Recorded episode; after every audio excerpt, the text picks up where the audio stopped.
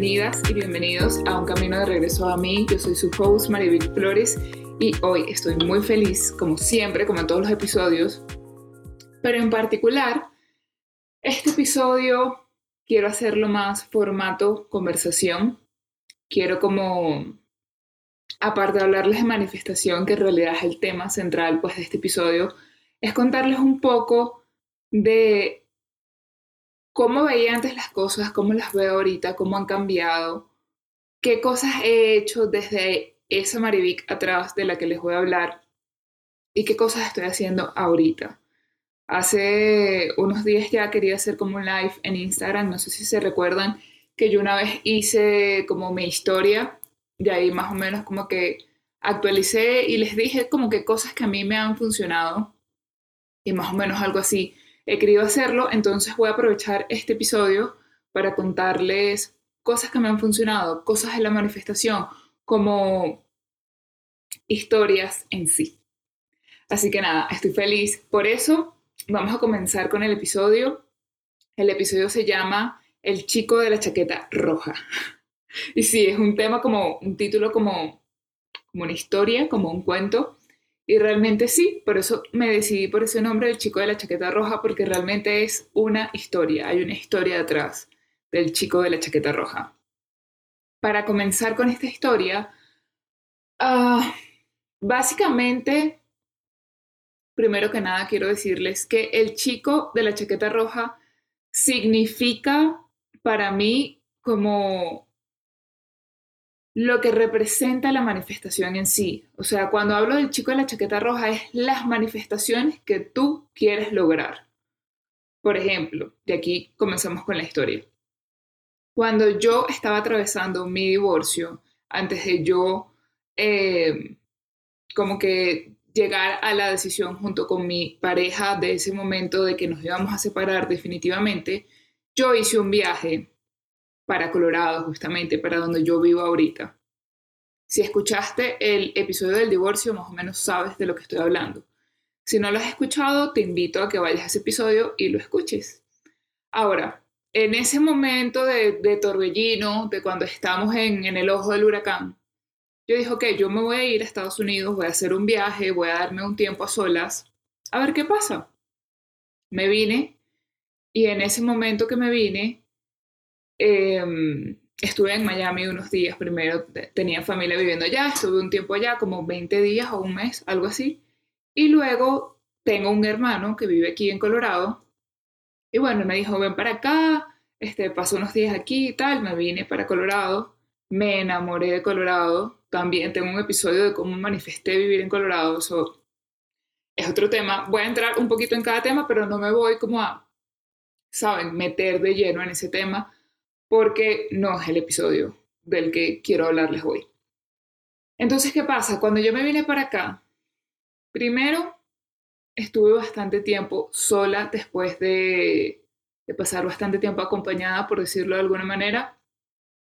Al estar aquí, el permitirme como, como tener ese momento que a veces muchos necesitamos de estar solas, porque estar solo es necesario. Si escuchaste el episodio con Erika, todo es expansión y contracción. Y en ese momento yo también necesitaba estar sola. Y puede que quizás tú lo sientas así o no. No quiere decir que tengas que hacer un viaje. O sea, te estoy hablando de mi historia personal, de lo que yo necesitaba en ese momento. Quizás tú necesitas otra cosa. Quizás te pueda ayudar como que formar, eh, tener esos momentos de espacio para ti en, en la misma ciudad donde tú estás, si estás pasando por un momento de pareja o con familia. Esto puedes trasladarlo a tu, a tu caso personal. Los momentos sola o solo son importantes porque te ayudan a reconectar contigo mismo y usualmente cuando reconectamos con nosotros mismos, logramos como afinar la voz de la intuición. La voz de la intuición, claro que existe, pero a veces como que tenemos tanto ruido externo escuchamos, y no nada más me refiero a ruido externo de cuando personas nos dicen qué hacer, me refiero a ruido externo de todo, redes sociales, noticias, cosas que pasan en el mundo, eh, cosas que leemos. Por supuesto que las redes sociales son como un bombardeo constante, total. más pues obviamente nuestras relaciones personales cercanas que tenemos físicamente cerca. Y muchas veces esa voz de la intuición se va como apagando, apagando, apagando, apagando, apagando, hasta que no sabemos cuál es la voz de la intuición, no sabemos realmente qué queremos, no sabemos realmente qué es lo que resuena con nosotras. Entonces permítete tener espacios a solas, espacios para hacer cosas que te gustan, si te gusta pintar, si te gusta irte a tomar un café con una amiga y hablar con ella. Voy a tomar líquido porque ustedes saben, si han escuchado mis otros episodios, que cuando yo me emociono, me quedo como ronca porque creo que estoy tan emocionada que quiero como hablar, hablar, hablar muy rápido. Mm. Listo. Bueno, entonces para seguirles el cuento, me vengo a Colorado, paso ese tiempo aquí sola, pienso bien las cosas, analizo. También en ese viaje pasaron muchas otras cosas de las cuales no me siento lista para hablar en este momento. No sé si quizás más adelante las hable. Y aquí quiero, quiero decirte que tú puedes hablar y decir lo que tú quieras. Es tu historia y tú puedes hablar y decir lo que tú quieras. Por supuesto, sin faltarle el respeto a la otra persona o sin, sabes, si, si vas a hablar algo demasiado específico, ser respetuoso con la otra persona y también decirle a esta persona también. Em, pero bueno, sí, pasaron otras cosas que, de las cuales no estoy lista para hablar y también darte el permiso de hablar lo que tú quieres hablar y también de darte el permiso de decir no para lo que no estás lista para hablar, ¿no? Eso es muy importante y a veces a veces no nos damos el permiso de decir esto es lo que quiero realmente decir y a veces no nos damos tampoco el permiso de decir no, no estoy lista para decir esto, no quiero decir esto ahorita. Siempre ese poder está en ti, decir lo que quieres y decir lo que no quieres. Uy, empecé a ver el video como, como lento. Bueno, en fin, chicas y chicos, pasaron muchas cosas, me di cuenta de que estaba viviendo en el piloto automático. Ese momento de silencio fue realmente una reflexión conmigo misma conmigo misma de decir qué estoy haciendo. o sea, fue como cuando algo va rodando muy rápido y, te detienes y dices, ya va, ¿qué, ¿qué, está pasando? O sea, fue como que yo paré todo y dije, ¿qué está pasando aquí? Necesito volver a mí y volver a conectar y volver a preguntarme qué quiero yo en la vida. Si quiero seguir con esta vida que estoy llevando o si quiero detenerme y comenzar a construir la vida con la que yo realmente sueño. Y si escuchaste el episodio anterior, hablé del niño interior. Y para mí también fue importante conectar con esa niña y decir, ¿qué quiere Marivic? ¿Qué quiero yo ahorita en este momento? ¿Qué quería esa Marivic de niña? ¿Esa Marivic de niña soñaba con esta vida que está teniendo? ¿O simplemente esa Marivic de niña comenzó a construir en base a lo que escuchó, vio de su familia, de la cultura, del contexto en donde ella se desenvolvía y se fue olvidando de lo que ella realmente quería. Entonces comencé a sentir mucho qué es lo que yo realmente quería. Yo estuve creo que casi dos meses o dos meses aquí de, viaje, además de que la conexión que sentí con Colorado, que eso, eso es lo que les dije que hablo más a profundidad en el episodio de cómo manifesté vivir en Colorado la conexión que yo tuve con esta ciudad fue increíble. O sea, yo todavía no puedo ponerlo en palabras, simplemente es algo que yo sentí una paz, yo sentí como, este es mi lugar. O sea, fue, no sé, fue como cuando al fin las cosas se unen y hacen como esto y es como, yo estaba tan segura de que yo iba a volver aquí, yo estaba tan segura de que aquí era donde yo pertenecía. Y era, no sé, era como una conexión en mis entrañas realmente lo que yo sentía. Y cuando sientas eso con algún lugar, pregúntate, ¿por qué estoy sintiendo esto? ¿Por qué ese lugar me llama? Y si tienes la oportunidad de ir, de frecuentar, hazlo. Yo, mira, yo estuve, creo que fueron 20 días aquí, de los cuales cada día que yo salía, yo agradecía por absolutamente todo y era como que yo veía paz en todo, en todo momento. Yo veía y sentía paz. Yo regresé a Panamá y ahí, bueno, pasó todo lo de mi divorcio y todo esto. Ahora, aquí les tengo pa, pa, pa, mi journal. Me encanta.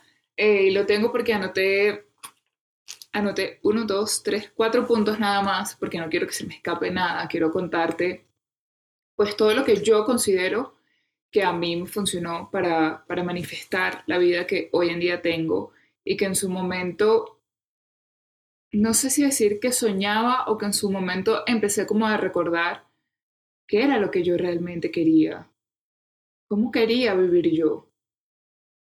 Y regresó a Panamá, tomó decisiones que no eran fáciles, fueron decisiones duras, fueron decisiones que me sacaron de mi zona de confort.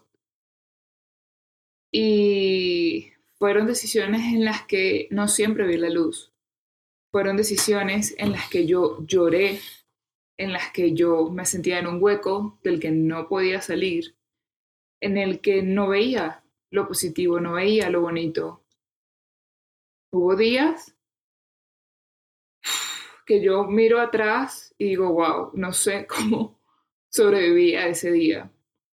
Así que si estás pasando por un momento complicado, esta señal es para ti y este momento es para ti. Vas a poder salir de donde estás. Vas a poder salir de ese sentimiento de que no puedes más, de ese sentimiento de que estás metida en el hueco, de ese sentimiento de que no ves la luz, de ese sentimiento de que no consigues las señales, las pistas, las, la salida, el camino. Vas a poder, créeme que vas a poder. Y eso me hace pensar hasta en, en momentos que estoy viviendo ahorita, que sé que más adelante va a venir un episodio sobre eso. No, sé cuándo, porque nosotros no controlamos el futuro, pero no saben cuántas ganas tengo de estar en el paso C para contarles todo lo que estoy haciendo ahorita que estoy en el B. Porque de esto que estamos hablando y de esto que les estoy contando, de la manifestación o sí, de la manifestación, de cómo manifesté vivir esta vida que estoy viviendo ahorita, era cuando yo estaba en el punto A. Entonces, ajá, mi viaje a Colorado, ya les conté eso. Regreso a Panamá. Regreso a Panamá, tomo las decisiones complicadas de, bueno, ok, mi pareja y yo decidimos separarnos, eh, cayó COVID, cerraron todos los aeropuertos del mundo, o sea, literalmente yo llegué este fin de semana y una semana después, el fin siguiente, cerraron los aeropuertos. Cierran los aeropuertos, yo estaba en tema de, me voy a divorciar, estaba buscando apartamento, los trabajos, los, muchos eh, despidieron a personas, otros, en mi caso, gracias a Dios, en mi caso, eh, trabajamos a la mitad y desde casa. Y bueno, la situación fue bastante complicada porque obviamente estaba viviendo con, con mi pareja en su momento, sabiendo que, iba, que íbamos a llegar al punto de separarnos. Y aparte que íbamos a llegar al punto de separarnos, no sabíamos qué iba a pasar con el COVID. O sea, el COVID estaba nuevo el tema del COVID. Nadie en el mundo sabía lo que realmente iba a pasar con el COVID. Y fueron así, ¿cuántos meses? Fueron muchos meses, muchos, yo creo que seis o más. Hasta que, bueno, la situación, porque fue como una pausa en el vamos a ver qué pasa en el mundo, ¿sabes? Porque no sabemos qué va a pasar. Y luego de los seis meses fue como que, ok, esto sigue en pausa y ya no, o sea, tú y yo no podemos seguir en el aire esperando a ver qué pasa. Ahí me mudé con mi hermana, estuve cuatro meses, si no me equivoco, viviendo con mi hermana. También en, algún episodio entré más a profundidad sobre cómo fue eso de vivir con mi hermana. Pero aquí, aquí comenzamos con los puntos claves para mí con la, con la manifestación. Cuando yo regreso, voy a ir para adelante y para atrás porque esto es una historia, mi amor, esto es un cuento. Cuando yo fui, cuando yo regresé a Panamá, que estaba pasando por el torbellino de, del divorcio y todas estas cosas, como estábamos encerrados, yo empecé eh, hacer trabajos de crecimiento personal. Ya yo estaba en terapia, quiero aclarar que ya yo estaba en terapia como desde el 2018 o 2019 por el tema que yo estaba atravesando con mi pareja y no solo con mi pareja, porque no era una terapia de pareja, era una terapia personal, era yo la que no se sentía bien, era yo la que se sentía triste, era yo la que estaba llorando sin razón, era yo la que todo estaba perfecto a mi alrededor, pero yo sentía que todo, no que todo estaba mal, sino que yo empecé a preguntarme por qué, si yo tengo trabajo, si yo tengo casa, si yo tengo una pareja maravillosa, que siempre he dicho en todos los episodios, y este no va a ser la excepción, de que Él es una persona completamente maravillosa que se merece lo mejor de este mundo. Si tengo a mi familia sana, con salud, no le falta nada tampoco, ¿por qué yo me sentía así? Y era como que de alguna forma yo me sentía culpable por sentirme así, por sentirme mal, por sentirme vacía, por sentirme triste.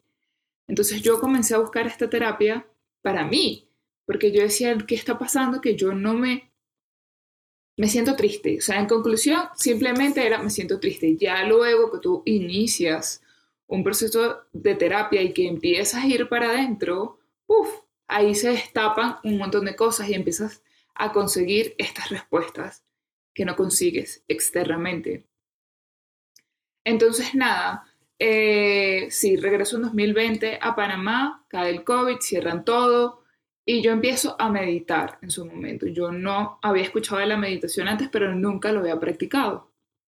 Entonces yo me tomé ese, ese momento de encierro para meditar, para hacer ejercicio, para comer saludable. Yo creo que básicamente eso era lo que hacía y trabajar, que trabajábamos medio tiempo nada más desde casa.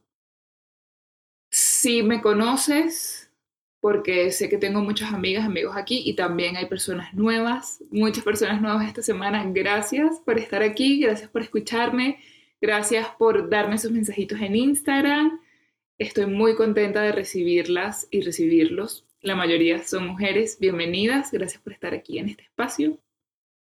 Y si me conoces de antes, sabes que a mí siempre me ha gustado pues el tema de la alimentación, de hacer ejercicio y todas estas cosas pero siempre como que obviamente la vida tiene un equilibrio, no siempre vas a estar demasiado aquí ni demasiado abajo. O sea, cuando no estábamos encerrados en COVID, obviamente que yo me cuidaba en mi casa, pero me daba mis gustos los fines de semana. Eso es un equilibrio, no puede ser tan rígida porque lo rígido se rompe, se quiebra. O sea, si yo a esto lo le doy durísimo, se va a romper.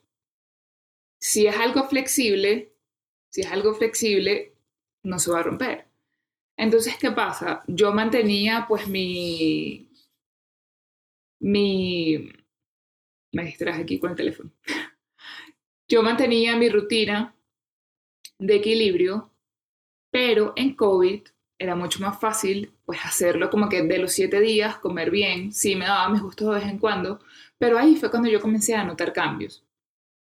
Primero, el alimentarte limpio va a hacer que tus pensamientos sean muchísimo más claros, porque tu cuerpo químicamente no tiene que procesar ni estar haciendo, valga la redundancia, procesos que si tú comieras más saludable, sería más fácil para tu cuerpo como procesar toda esta información de los nutrientes que tú le estás metiendo a tu cuerpo o de la basura que tú le estás metiendo a tu cuerpo. Porque todos, incluyéndome a mí, que estoy certificándome como health coach, también como basura. O sea, yo no soy perfecta, ni nadie es perfecto. Y siempre que me escuches a mí aconsejando sobre la alimentación como todo, claro que sí, yo sé que alimentos son saludables, pero eso no quiere decir que yo soy perfecta, eso no quiere decir que yo nunca salga y me como una hamburguesa o una pizza, que me tome algo. No, para nada. Yo soy un ser humano como todos. Pero obviamente que estos son temas que a mí me apasionan porque yo he visto los beneficios en mí, porque yo he visto el impacto que han tenido en mí, en mi vida.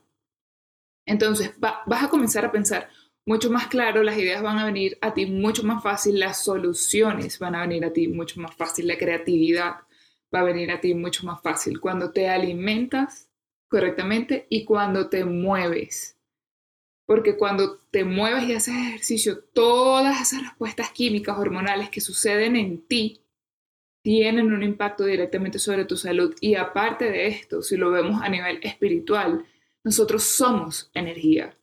Y al tú mantenerte en movimiento, estás moviendo la energía, no la estás dejando estancada. Y también otra cosa, nosotros somos más del 60% agua. Imagínate qué sucede con el agua estancada. ¿Qué pasa con el agua estancada? Cuando tenemos agua en algún contenedor ahí por días, se pudre esa agua, ¿verdad? Entonces imagínate lo que pasa con nosotros si nosotros somos más de 60% agua si no nos movemos.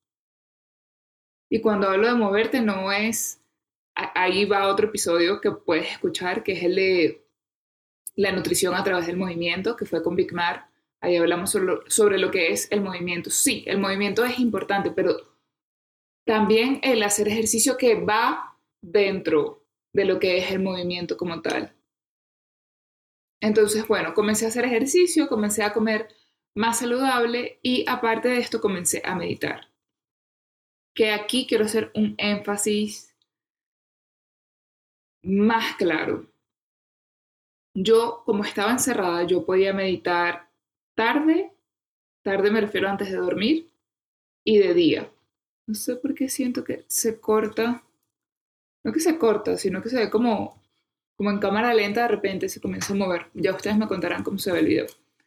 Bueno, en fin, yo comencé a meditar, comencé a seguir a Patricia, no sé si ustedes la siguen, ella es eh, una chica venezolana que habla de meditación. Exclusivamente su contenido es, no exclusivamente, pero como que en lo que ella más se centra es en la meditación. Yo empecé a meditar con ella y también hacía otras meditaciones en videos que buscaba en internet también siempre les digo, no tienes que hacer la meditación que yo te estoy diciendo. Tú puedes hacer la meditación con la que tú conectes. Y yo me acuerdo que yo empecé a leerme un libro, yo empecé a leerme un libro que se llama Deja de ser tú, del doctor Joey Dispensa. Él también eh, es un médico que te habla de, de los beneficios y del impacto que tiene la meditación. Este doctor es el que habla de que a través de la meditación comenzamos a crear nuevas rutas neuronales y empiezas a darle la señal a tu cerebro de que eso es real, de que eso que estás viviendo es real, porque el cuerpo muchas veces, no muchas veces, el cuerpo no diferencia de lo que es real de lo que no es real. Si de repente tú estás eh, pasando por algún, por ejemplo, estás mirando una película de terror, empieza a activarse en ti cosas de peligro, cosas de miedo en tu, cuerpo, como era en la prehistoria. Cuando sentíamos miedo, cuando estábamos a punto de morir, cuando estábamos en la época de las cavernas. Entonces tu cuerpo no sabe diferenciar que esa película no es real, que no es un peligro real. Entonces él como que basado también en esto, empezó a, la, historia de él, la puedes leer en ese libro que te estoy diciendo, habla de que él tuvo un accidente y necesitaba operarse, pero la operación era muy riesgosa y él empezó como que querer sanar a través de la meditación. De verdad te invito a que leas la historia, si no quieres leerte el libro, busca historia del doctor Joy Dispensa para que tú veas lo impresionante que es. Entonces yo comencé a leer este libro y estaba fascinada con lo que leía. Ahí hablan del campo cuántico. También hacía meditaciones del campo cuántico que buscaba en internet. De hecho, una de las primeras con las que yo conecté así que dije, wow, la meditación es increíble. O sea, yo creo que, que nada se compara cuando tú logras entrar como al campo cuántico y ya, para mí, llámese también el campo cuántico, cuando logras entrar a ese espacio que solo la meditación te lleva. Quizás algunas plantas medicinales, como las llaman, eh, también pueden llevar ese espacio, no lo sé, pero lo puedes hacer a través de la meditación. No quiere decir que tú vas a meditar ocho veces y ocho veces vas a entrar ahí al campo. En mi experiencia, pues de todas las veces que yo he meditado, un par he logrado como que entrar por completo a ese campo cuántico y cuando me siento muy mal, yo conecto con ese espacio. Y aquí, sí, sí les voy a contar. Me estaba preguntando, ¿les cuento o no les cuento? Sí les voy a contar.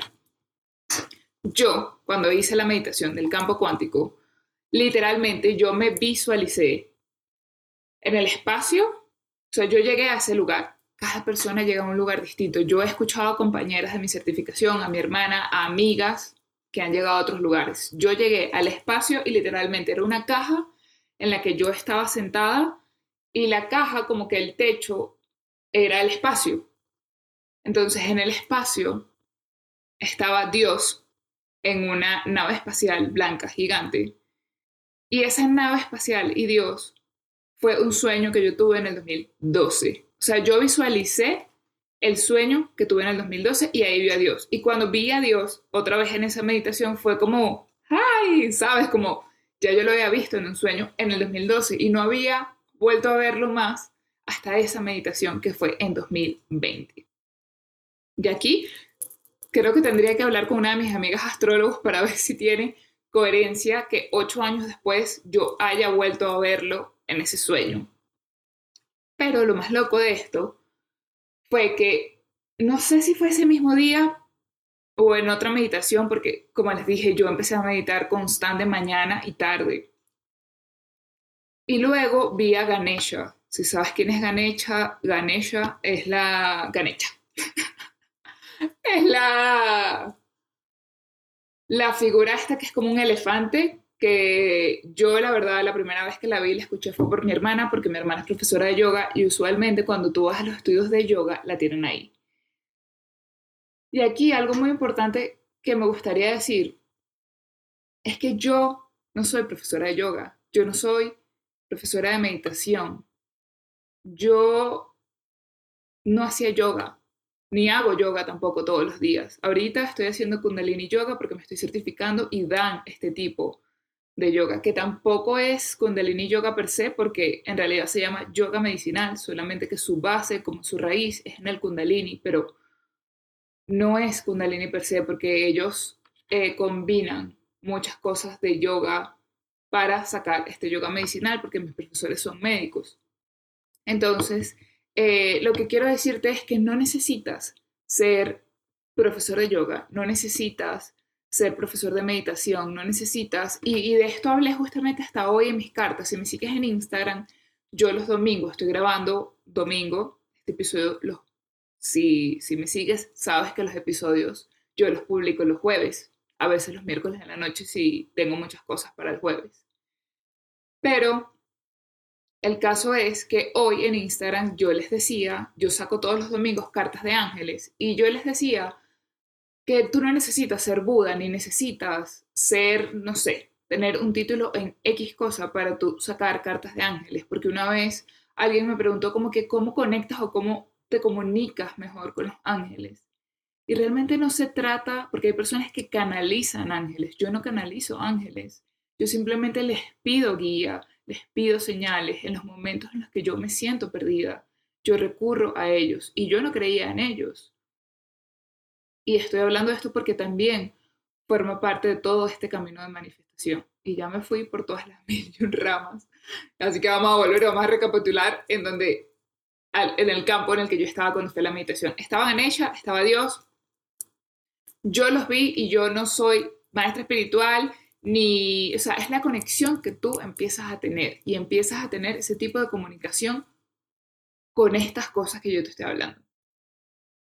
Y empecé, esto sí, recuerdo exactamente que fue a los días. Vi mi alma. Sí, muy loco, muy fumado suena, pero literalmente vi mi alma. Y suena súper fumado y mi amor, no necesitas fumar nada para tú llegar a ese nivel, necesitas meditar. ¿Cómo era mi alma? Una línea, literalmente era una línea. Y recuerdo que en una de las meditaciones salió Ganesha Dios en la nave y el alma estaba como bailando y yo estaba abajo en el cuadro que les dije sentada como en posición de meditar y podía visualizar mis puntos energéticos, mis centros energéticos o también conocidos como chakras. Entonces ahí yo comencé a tener como, como esta conexión a través de la meditación. Luego que terminé de leerme el libro, no sé cuánto me tardé con el libro, un mes quizás o más, no recuerdo, al final del libro hay una meditación que él recomienda, que como que forma parte de su programa. Yo no me he certificado con Joy Dispensa, él hace también como, no sé si certificaciones, curso o qué, pero él tiene algo. Y yo hice esta meditación de él, creo que por un mes te la manda a hacer. En el libro están las instrucciones. Y bueno, nada, yo empiezo a hacer la meditación. Recuerdo que hay una parte de la meditación de él que a mí me parece la más poderosa, que es cambia y te hace un sonido como cambia, que es como tus pensamientos. Esta meditación creo que dura 30 minutos. Poderosísima, poderosísima, poderosísima, o sea que no les puedo explicar. Y también comencé a combinarla. La otra no la hice por 30 días, la hice por menos, no me acuerdo cuánto tiempo, que es una meditación como enfocada en tu mejor versión, en lograr o en ver o en conectar con tu mejor versión. Por eso yo creo mucho en lo de la mejor versión. Hay personas que te dicen, no, es que está mal que digas que quieres llegar a tu mejor versión porque la versión que tienes ahorita es perfecta, no sé qué y tal. Totalmente cierto. La versión que tú tienes ahorita, tú tienes que agradecerle porque esta versión de Mariví, que está en el punto B, es la que me va a permitir llegar al punto C. Pero por supuesto que la Mariví que yo visualizo en el punto C es diferente a esta. Es mi mejor versión y yo quiero ser mi mejor versión. Siempre quiero ser mi mejor versión. Siempre quiero desarrollarme, escalar, tomando en cuenta que gracias a esta versión que soy hoy, es que puedo permitirme llegar a mi mejor versión. Eso es algo que quería aclarar. Y eh, bueno, comencé a combinar estas meditaciones y aquí es muy importante que consigas, y esto fue algo que escuché en un podcast esta semana, conocemos el algoritmo de las redes sociales, conocemos el algoritmo de cómo funciona Instagram, de TikTok, y sí, Instagram y TikTok son los principales. Pero conoces cómo funciona tu algoritmo. Funcionas como, como, sí, cómo funciona tu vida. Conoces realmente cómo funciona, conoces realmente qué te funciona a ti. Conoces realmente tu algoritmo. Vuelvo y repito. ¿Qué te sirve a ti? Porque yo puedo y te estoy diciendo todo lo que yo hice para manifestar y para llegar a donde yo estoy y todas las herramientas que me funcionaron. Pero eso no quiere decir que tengas que hacer los puntos exactos como lo hizo Marivic. Puedes probarlo. Yo puedo darte todo y te estoy diciendo todo y es más, puedes escribirme por privado y puedo pasarte todas estas meditaciones que yo hice. Pero siempre es importante que tú pruebes y que tú decidas que te funciona. Porque te dije, yo escuchaba a Patricia, hacía la yo dispensa, hacía la de mi mejor versión. Y cómo yo sentí que funcionó en mí conectando todas estas. Y vi un montón más y había un montón más. Pero yo, en base a mi intuición, fui seleccionando. Entonces tomé estas tres meditaciones. Aparte estaba haciendo terapia. Yo no dejé mi terapia. No la dejé y menos en 2020. Ah, otra meditación que hacía era que una vez a la semana, a los lunes, yo meditaba con mi terapeuta. Ella armó un grupo de meditación que era totalmente gratuito. Los lunes a las 4 de la tarde, si no me equivoco, era en su momento. Y ella quiso contribuir de alguna forma porque todos teníamos mucho miedo, nadie sabía qué iba a pasar, las personas estaban muy alteradas y esto... Nosotros no tenemos ni idea a veces del impacto que COVID tuvo en la vida de todos. Porque no fue nada más el miedo de qué va a pasar en el mundo, de nos vamos a morir todos, va a pasar una guerra, esto es una guerra económica, y miles de preguntas y miles de, ¿cómo se dice eso? Miles de escenarios que la gente montó, dramáticos la mayoría. Y no tenemos ni idea del impacto que eso causó, a qué me refiero, porque todo esto del COVID desencadenó en personas que todos esos miedos que estaban ahí salieran. Miedos a nivel personal, no nada más a nivel colectivo. Entonces, ¿qué se mezcló ahí? Miedo a nivel colectivo más nuestros miedos personales comenzaron a salir. Entonces ella, de alguna manera, quiso contribuir pues a la comunidad con estas meditaciones. Yo también las hacía, no las hacía siempre, con las meditaciones de ella también logré echarme como dos viajes bastante profundos. Uno de esos fue a mi niñez, específicamente al vientre de mi madre. Eh, recuerdo que después de esa meditación yo tuve que tener una sesión porque sí fue impactante verme literalmente nadando en el líquido amniótico de mi madre y preguntándome qué hago aquí y cuál es mi propósito. Fue, eso lo llaman regresión. Yo nunca he hecho terapia de regresión. Yo la tuve en esa meditación. Simplemente llegué ahí, al vientre de mi madre. Entonces, bueno, me mudo ya. Todo esto pasó viviendo con mi expareja. Luego me mudo con mi hermana. Al mudarme con mi hermana, de alguna forma empiezan como a moverse piezas para que surja el plan de existe la posibilidad de que te mudes a Colorado. Y yo, por supuesto, la tomé. La tomé y fue como me lo tomé bastante light, es decir, no quise ponerle presión a esto. Y hoy en día estoy segurísima que cada una de estas cosas que yo hice ayudó a que el plan de Colorado fluyera. Voy a ponerme esto más cerca porque estoy hablando más cerca de la pantalla, no, sé si se está escuchando bien. Pero estoy inspirada con el cuento. El caso es que, nada, viviendo con mi hermano, ok, se da este plan, no sé qué, que no quiere decir que yo estaba, ay, sí, todo happy, todo feliz, todo de maravilla, todo. No, señores, para yo venirme para acá, yo tuve miedo, niveles estratosféricos, o sea, niveles que yo, de verdad, por momentos yo pensé que yo no iba a tomar la decisión de montarme en ese avión por el miedo tan grande que yo sentía. Y bueno, ya una vez viviendo con mi hermana, aquí lo anoté, Ay, Dios mío, voy apenas por el segundo punto de cuatro. Eh, aquí yo empecé a certificarme como coach en, en ese momento de la historia. Vivía con mi hermana, me acuerdo que hice un vision board. Aquí, aquí comenzamos a hablar de por qué este podcast se llama, este episodio se llama El chico de la chaqueta roja. Cuando yo vine a Colorado en el 2020, otra vez me voy para atrás, yo vine 20 días a Colorado y me fui. Cuando yo vine a Colorado en el 2020, yo espero que ustedes me entiendan, porque yo sé que estoy para adelante y para atrás, pero si tú has hablado alguna vez conmigo en persona y te he echado un cuento, mi amor, así soy yo en persona también. Vine en 2020, fui a visitar un sitio muy eh, famoso aquí en Colorado con mi hermano y de regreso nos quedamos accidentados. Accidentados en autopista, 7 de la noche, sin luz, y venía una tormenta de nieve para rematar.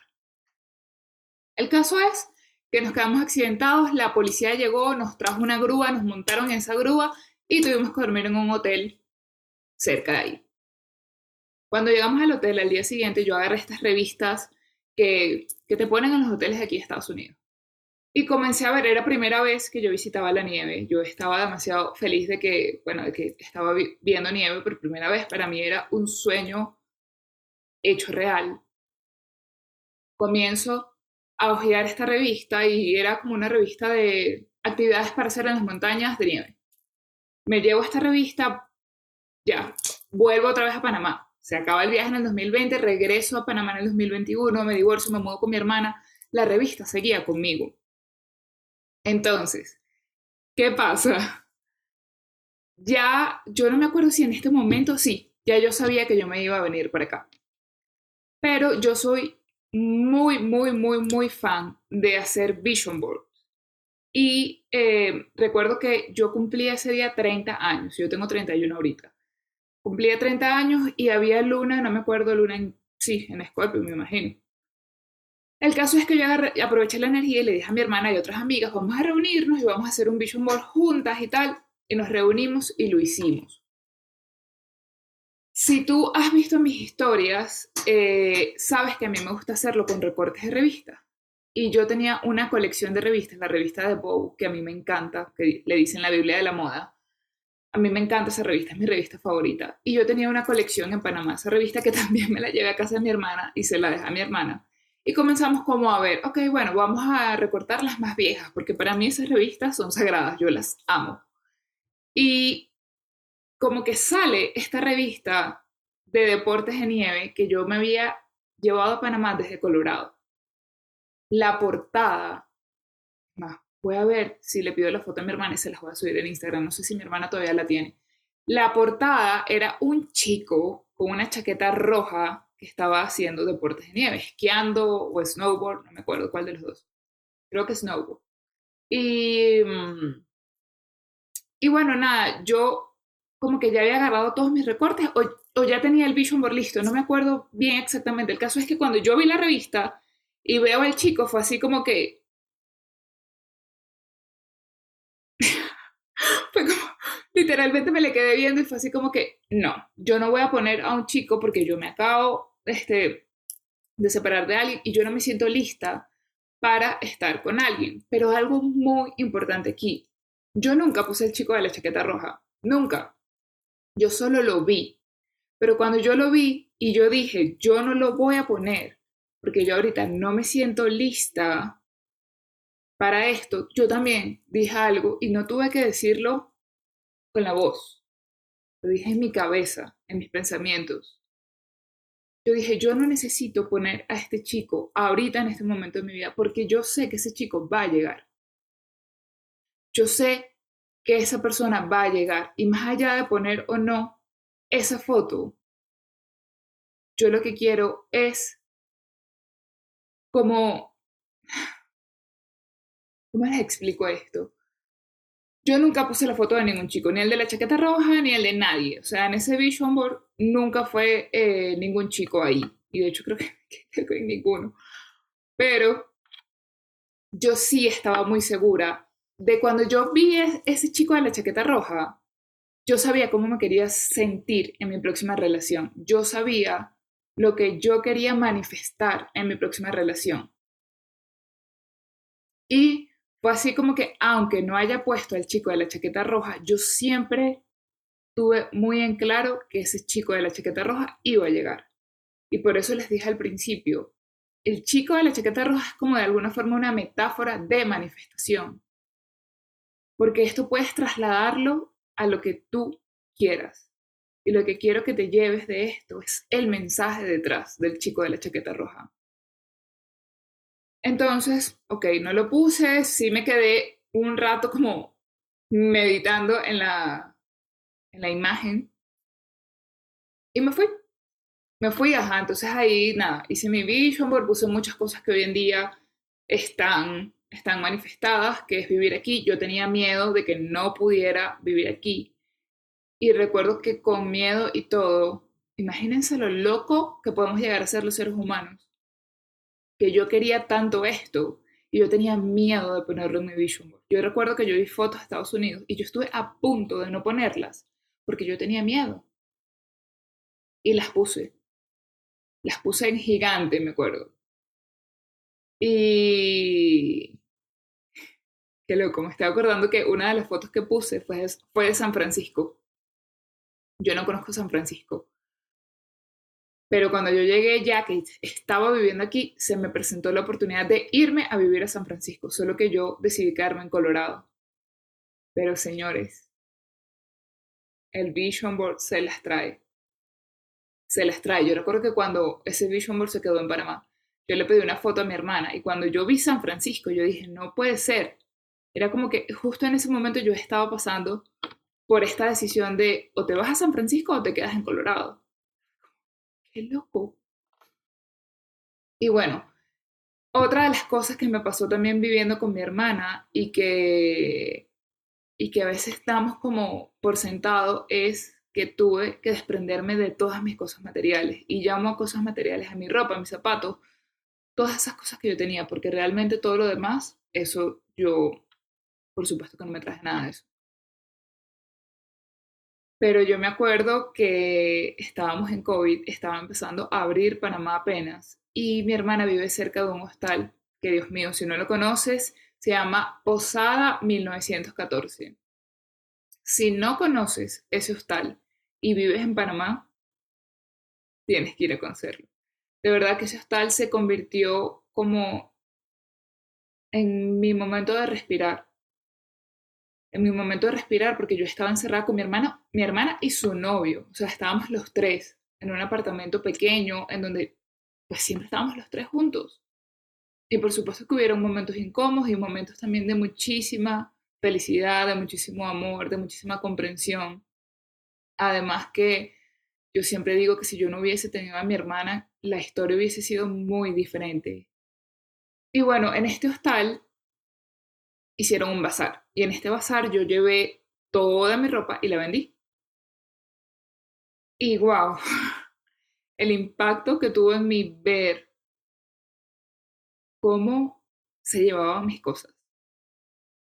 Ya yo sabía que yo me venía para acá y yo no me podía quedar con eso. Además, no le quería dejar todo eso a mi hermana en su casa, ¿sabes? Era como, tengo que salir de esto y, lo que no se vende en este bazar lo voy a regalar porque yo me voy con una maleta. A mí literalmente me cabe lo que yo estoy metiendo en una maleta. Y salí de todas esas cosas. Y hubo unas que me daba dolor, hubo, hubo unas que de verdad yo todavía me acuerdo y es como, me abrazo demasiado porque fue difícil entregarlas, fue difícil ver cómo la vida que yo había construido en Panamá en ese momento se desvaneció por completo. Y era ese sentimiento de, esto es lo que quiero, pero no quiere decir que no te duela, no quiere decir que el camino siempre sea fácil, no quiere decir que, ah, todo es maravilloso. Todo es maravilloso, mi amor, pero también tiene sus partes duras.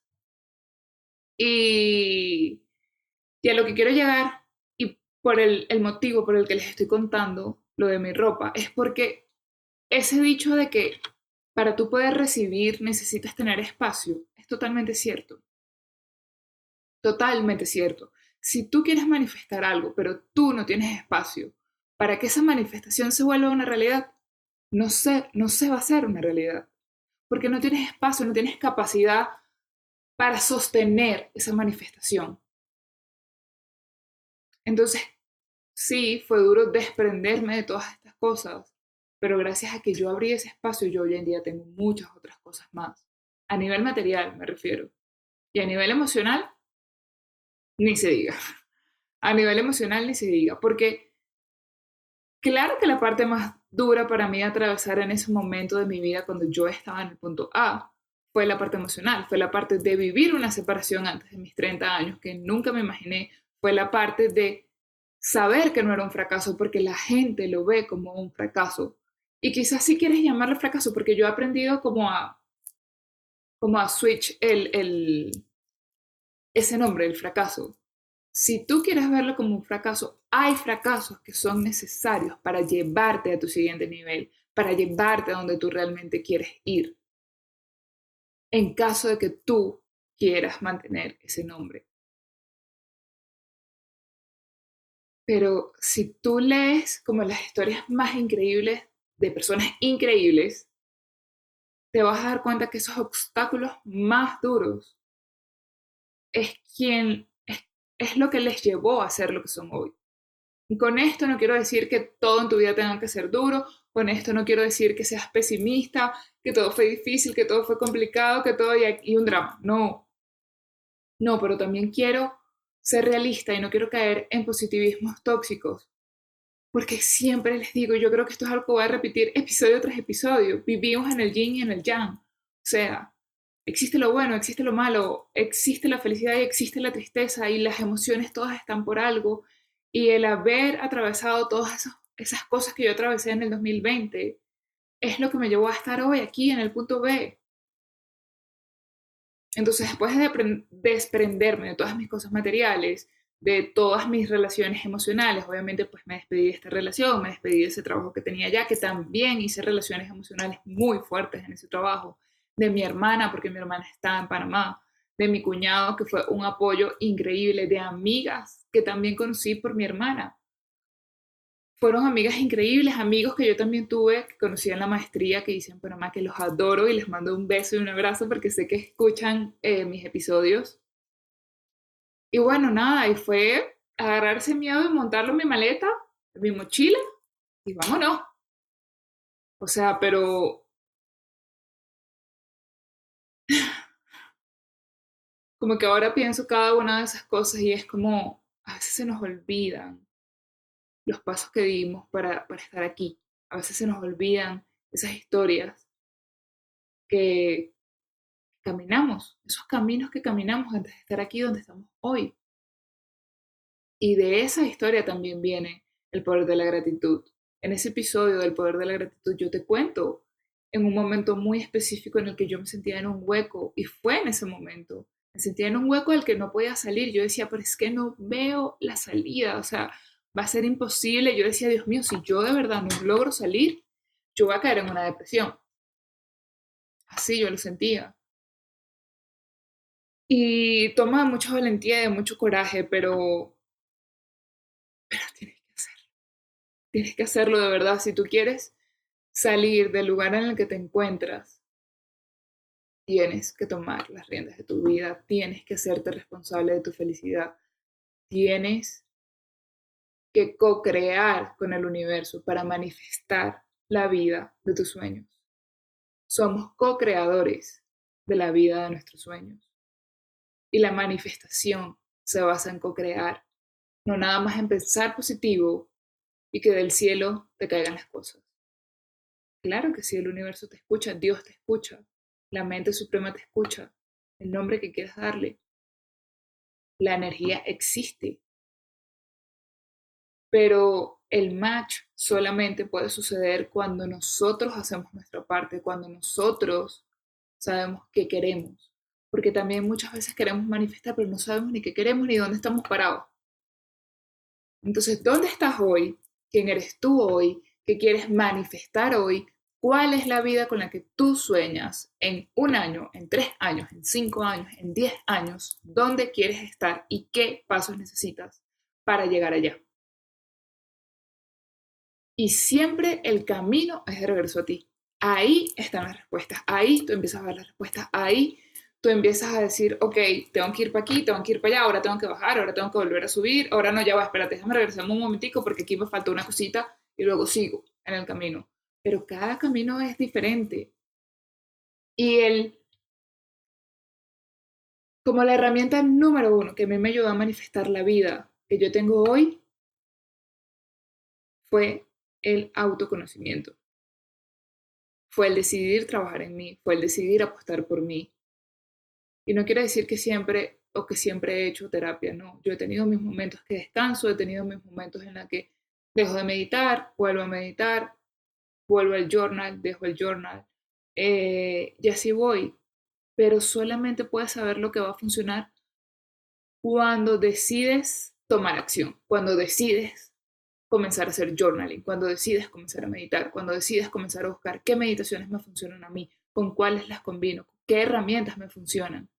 Porque no a todos nos va a funcionar lo mismo. Y como dijo Katherine en otro episodio que hice con ella, lo que es alimento para uno puede ser veneno para otro. Entonces consigue la fórmula que a ti te funciona. Y ahora voy a hacerte un resumen porque sé que esta historia ha sido larga. Cosas que me ayudaron a manifestar la vida en la que estoy hoy. Meditar. Escribir, también se me olvidó, pero también escribía, mañana y noche escribía. O sea, yo comenzaba como diciendo, eh, hoy me siento así, o yo en la mañana escribía cortico, muchas veces era tres o cinco eh, cosas que agradecía durante el día y cómo me sentía al levantarme. Recuerdo que siempre eran como tres líneas, cuatro líneas. Y luego en la noche volvía a tomar mi cuaderno y escribía cómo había transcurrido el día y cómo me estaba yendo a dormir. Entonces, meditación, journaling, alimentación saludable, movimiento constante. Todos los días hacía ejercicio, muchas veces, hasta siete veces a la semana. Estábamos encerrados, mi amor, yo no me quería volver loca. Yo prefería hacer ejercicio siete veces que volverme loca. Eh, pero su gran mayoría eran seis y descansaba un día. Veía series documentales que a mí me llamaran la atención. Boop, la, si no me equivoco, se llama una de las series que más vi y más me impactaron eh, voy a dejárselas también en mi historias de Instagram para que la vean. ¿Qué otra cosa? Ah, bueno, lo del Vision Board y terapia. No dejé mi terapia en el 2020. Por supuesto que no la dejé porque ya estaba pasando también por ese proceso personal fuerte, más COVID. Entonces, bueno, esas son cosas que a mí me ayudaron a manifestar, pero la, la principal, como te dije, el autoconocimiento y aparte del autoconocimiento, el saber que yo Me voy a poner cerquita a ti para que me veas. Yo soy la co-creadora de la vida de mis sueños. Yo soy la co-creadora de mis manifestaciones. Yo co-creo con el universo, yo co-creo con Dios, yo co-creo con la mente suprema. Yo también formo parte. La vida de mis sueños necesita... ¿Me estoy cerca? Estoy así, para atrás y para adelante. La vida de mis sueños necesita que yo tome acciones por ella, que yo vaya por ella. Entonces te invito de verdad a que tú comiences a tomar acción hacia eso que quieres y comiences a escuchar la voz de la intuición. No estás loca. Esa vocecita. Mira, yo me acuerdo que cuando yo empecé a escuchar esa vocecita, yo estaba como, oh, déjame, ¿sabes? Como cuando te ponen en las comiquitas del angelito bueno y malo, yo estaba como, déjame. Y esa voz comenzó a hacerse tan fuerte, tan fuerte, tan fuerte, que yo no la pude seguir ignorando más. Ponerme como ya tengo mucho tiempo sentada aquí y el pie lo tengo dormido. Eh, algo, ah, ok. Me estoy desviando de, lo del chico de la chaqueta roja, es porque sé que estoy teniendo un poco de resistencia a hablar de esto. Luego de que pasó todo esto que ya te conté, yo estuve, voy a volver a mi journal porque de verdad no voy tanto por las ramas. Ok, Miami, crucé con mi familia y Colorado. Me voy de Panamá, estuve en Miami un mes creo yo, eh, recargué muchísimo con mi familia, me sentí demasiado querida, demasiado amada. Después de, me acuerdo, me dieron muchas ganas de llorar, estaba muy sensible, eso es normal. Cuando atraviesas procesos fuertes, yo obviamente, cuando volví a estar con ella, específicamente con mi tía y mi prima y el esposo de mi prima, que lo adoro, él es mi primo, eh, wow, yo sentí que yo solo quería llorar y abrazar a alguien. Porque eso no te hace una persona débil, realmente no te hace una persona débil, realmente es como empezar a digerir todo eso que pasó y empezarte a dar cuenta que en la vulnerabilidad muchas veces está la fuerza y en recargar con esas personas que tú tanto amas, te da como, como un empuje para tu seguir, ¿no? Entonces recargué como un mes en Miami y luego ya me vine a Colorado, ya yo sabía que aquí era donde yo quería vivir.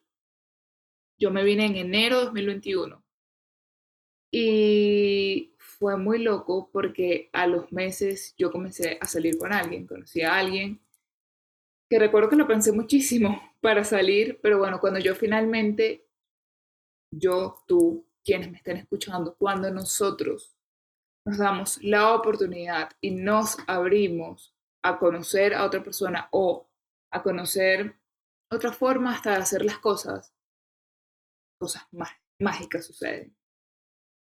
Miren, a mí nunca se me olvida que, ok, yo comencé a salir con este chico, todo chévere. En mi... Mentira, yo salí con él una vez. La segunda vez que yo salí con este chico, me acuerdo que él fue a buscarme a la casa y cuando yo salí de la casa, él se bajó del carro para, para saludarme. Cuando él se bajó del carro, señores, señoras que me están escuchando, tenía puesta una chaqueta roja. Literalmente tenía puesta una chaqueta roja. Y yo cuando lo vi, o sea, nunca se me va a olvidar, nunca. Había, ese fin de semana hubo una tormenta de nieve, mi, mi primera tormenta de nieve en Colorado. Y él me fue a buscar después de la tormenta. Y cuando él se bajó del carro y yo lo vi y vi la chaqueta roja, fue como, no. O sea, yo no lo podía creer que era el chico de la chaqueta roja. Por eso este episodio se llama así, el chico de la chaqueta roja.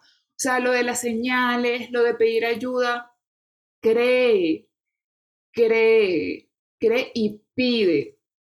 Hace como un mes o tres, sí, como un mes, me escribió un chico, un hombre, por Instagram, porque usualmente esto, estos temas lo oyen más las mujeres y las mujeres como que creen más en estas cosas, pero fue un hombre y me puso por mensaje directo que cómo buscaba las señales. Y yo no le dije, yo le dije, no las busques. Pide y confía. Pide las señales y las señales te serán entregadas. Lo tienes que pedir. Y muchas veces no pedimos, es porque creemos que no es posible. Y si tú piensas y crees que no es posible, mi amor, no será posible. No será posible, tú tienes que creer que es posible Y por eso fue que les eché la historia del Vision Board de la revista, que la agarré en Colorado. ¿Qué me iba a imaginar yo? Si ni siquiera lo puse en mi Vision Board, si ni siquiera, o sea, segunda salida y se baja con esa chaqueta roja. O sea, para mí fue así como, como una cachetada así del universo de mamita. Vea.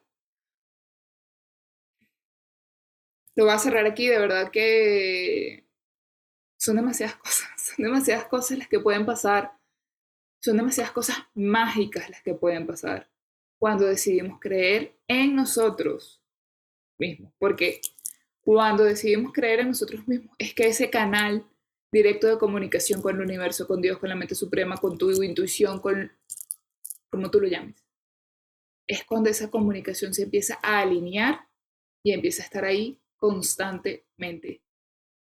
Entonces, nada, voy a dejar el episodio hasta aquí. Me encantó hacerlo tipo conversación. Creo que me extendí y hablé muchísimo, pero, pero nada, sí, realmente todas esas fueron las cosas que yo hice para manifestar y siento que sin duda fueron todas esas cosas las que me ayudaron. Si tú tienes otra forma de manifestar o si tú tienes una historia de manifestación similar a esta, me encantaría demasiado escucharla. Me encantaría saber cuáles son las técnicas que tú utilizas para manifestar, cuáles son para ti las más importantes. Nada, te espero como siempre en mis mensajes directos. Si quieres eh, el libro, ya esto lo dije en otro episodio, pero igual, si quieres el libro del doctor Joe Dispensa, lo tengo en digital, puedo enviártelo. Ya se lo envié a otra persona que me escribió cuando escuchó ese episodio, que creo que fue el de agradecimiento o el de gratitud. Y, ah, me estoy quedando sin batería. Eh, y se lo envié por digital. Las dejo. Les mando un beso como siempre. Gracias por escucharme. Me encantó hacer esto en formato de video y que puedan ver que yo soy un poco expresiva cuando hablo. Así que nada, gracias, nos vemos en el próximo episodio y recuerda compartir este video, este